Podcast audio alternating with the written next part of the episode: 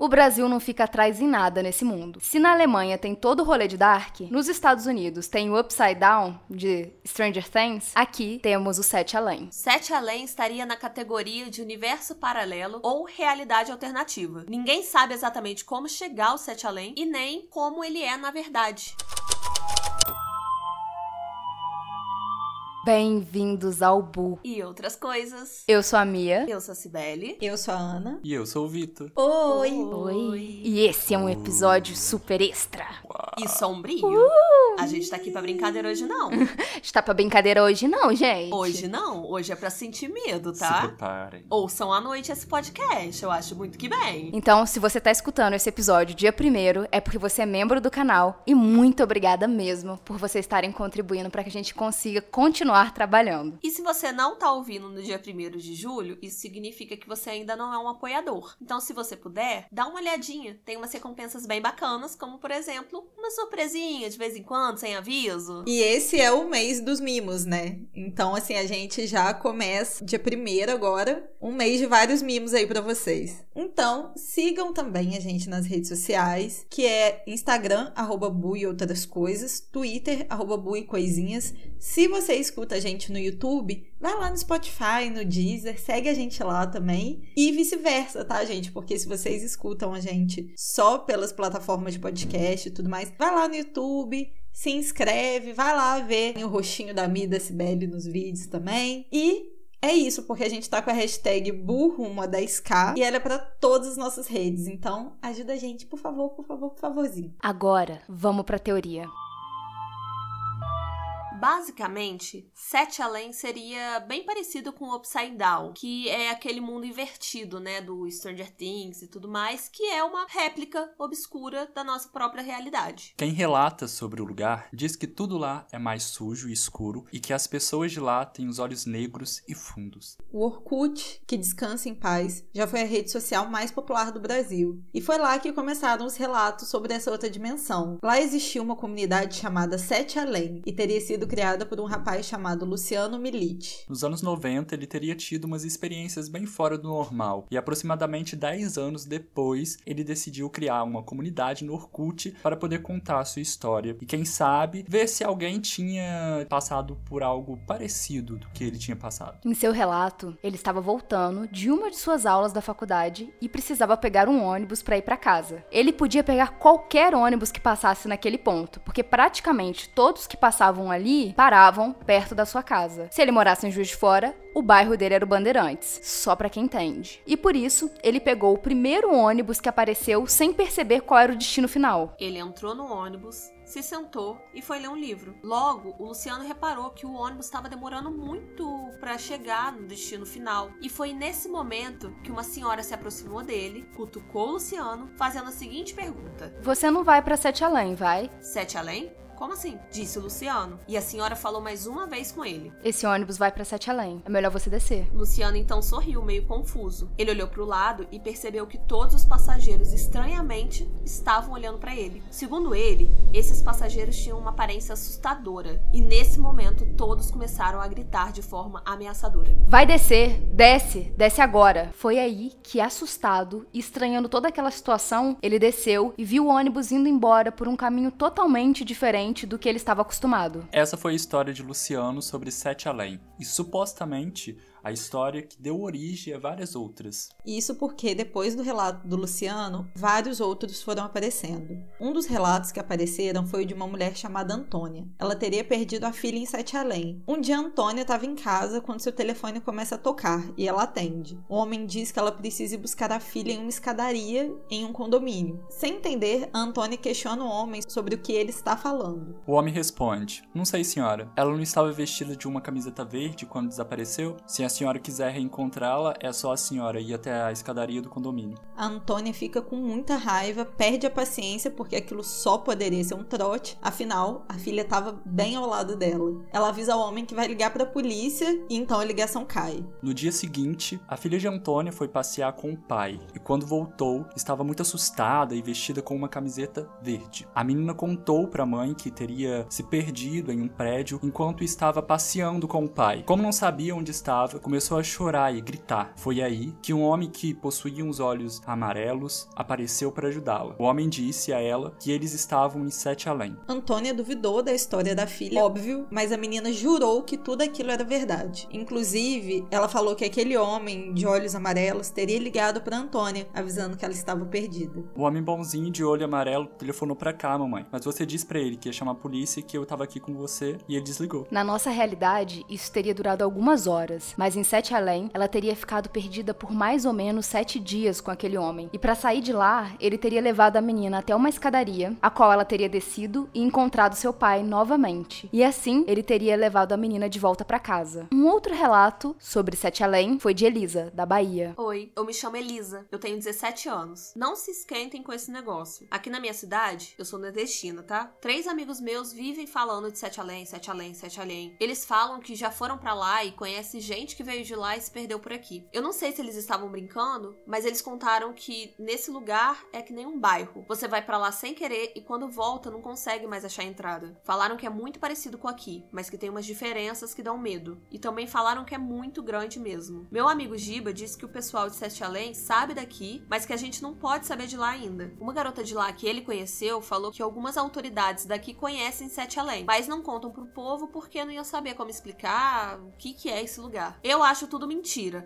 mas como encontrei essa comunidade, eu quis contar. Eles me falaram que muitas pessoas que sumiram, na verdade, foram para lá e não acharam mais a saída. O Peterson inventou a pior das mentiras. Ele falou que encontrou Marcelo, o primo dele que desapareceu nos anos 80. Ele disse que conversou com o cara e que ele nem sabe que tá desaparecido. Ele acha que ainda tá nos anos 80, imagina só. Que bosta, né? Mentira lascada. Eu só entrei aqui para contar isso mesmo. Júlio, um rapaz de Porto Alegre, Rio Grande do Sul, também quis contar sua história. Meu nome é Júlio, trabalho em uma academia em Porto Alegre. Fiquei feliz por ver essa comunidade porque esse maldito nome não sai da minha cabeça. Há seis meses, fui com a minha namorada ao cinema. Fomos comemorar dois anos de namoro. Fizemos aquele programa básico, jantamos no shopping e depois fomos assistir o filme. Assim que saímos da sessão, caminhamos pelos corredores para olhar as vitrines. Minha namorada disse que queria comprar uma bolsa e me pediu para esperá-la próximo a uma banca de revistas. Desconfiei que ela queria fazer uma surpresa de namoro. Concordei e fui olhar algumas revistas da banca. Disse a ela que a aguardaria lá, e ela retrucou dizendo que não demoraria. Assim que ela se afastou, eu fui ao banheiro que ficava exatamente no mesmo corredor em frente à banca. Havia quatro ou cinco pessoas no local, que é bem grande. Todos os mictórios, porém, estavam ocupados, e por isso eu fui a um reservado. Jogo rápido. Nem cheguei a travar a porta. Tirei meu celular do cinto e coloquei sobre um descanso de madeira dentro da cabine. O mais estranho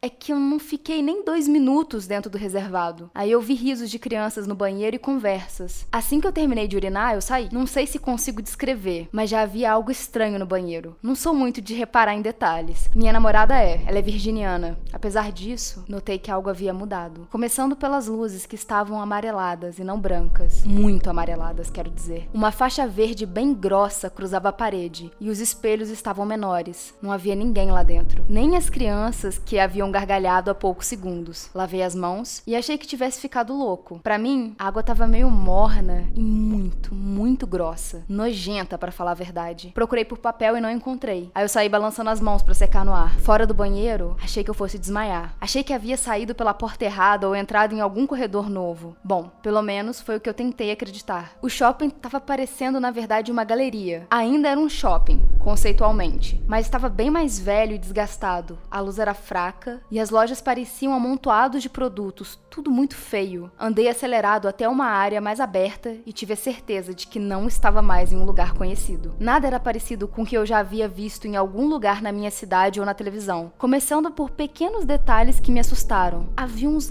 aquários do tamanho de latas de lixos espalhados em todo lugar. Dentro desses aquários, eu identifiquei uma espécie de pano, sei lá, parecia pedaço de cobertor roxo que ficava se mexendo dentro do aquário. As pessoas iam até esses aquários e colocavam as duas mãos em cima e começavam a rir. E eram risadas feias, como se tossissem com o peito cheio de catarro. Fiquei parado, olhando para os aquários. As pessoas vinham em grupos de dois ou três, encostavam e riam. Mexia a cabeça para os lados rapidamente rapidamente procurando a minha namorada. Tudo o que eu queria era entender o que estava acontecendo e ver um rosto conhecido. As pessoas passavam por mim e me ignoravam. Eram parecidas com pessoas normais, mas ainda assim não eram totalmente normais. Elas eram parecidas entre elas também, não idênticas como gêmeos. Não sei explicar. É como quando você viaja para um país diferente, onde as pessoas têm traços parecidos, mas também têm traços particulares. Ah, a banca não estava mais lá. No local, um homem vendia peças ou algo assim. Ele tinha uma mesa grande de madeira rústica com vários objetos pretos que pareciam ser ferro. Os objetos tinham formatos estranhos, como gancho, ferraduras e engrenagens. Cheguei perto e ele perguntou se eu ia trocar ou comprar. Eu não respondi. Uma menina de mais ou menos 7 anos se aproximou, pegou uma peça de ferro que parecia uma colher negra e olhou para a mãe dela. A mãe se aproximou e pegou uma carteira para pagar. A garota apontou a colher para mim e eu pude ver bem o seu rosto. Era normal, mas tinha algo de muito estranho. Não sei se eram as sobrancelhas ou a distância dos olhos. Eu senti um medo inexplicável. O olhar da menina passava uma maldade sem tamanho. O homem respondeu para ela: Não, não, ele não vai comprar. Pode pegar. Acho que ele nem é daqui de Sete Além. A mãe me olhou com nojo, tomou a colher da menina, colocou de volta na mesa e puxou a filha para longe de mim, como se eu tivesse uma doença. Eu comecei a ficar tonto e eu sentei em um banco de madeira que era muito parecido com os bancos normais de shopping, exceto que esse era bem mais baixo e só acomodava uma pessoa. Vi outros bancos desses no local. Um som alto tocou, todo mundo parou e olhou para cima. Era um barulho alto e grave, como aquelas buzinas de navio que a gente vê em filme. Depois que o som parou, todos retornaram aos seus caminhos. Pensei na minha namorada e na minha mãe. Aquilo só podia ser um sonho.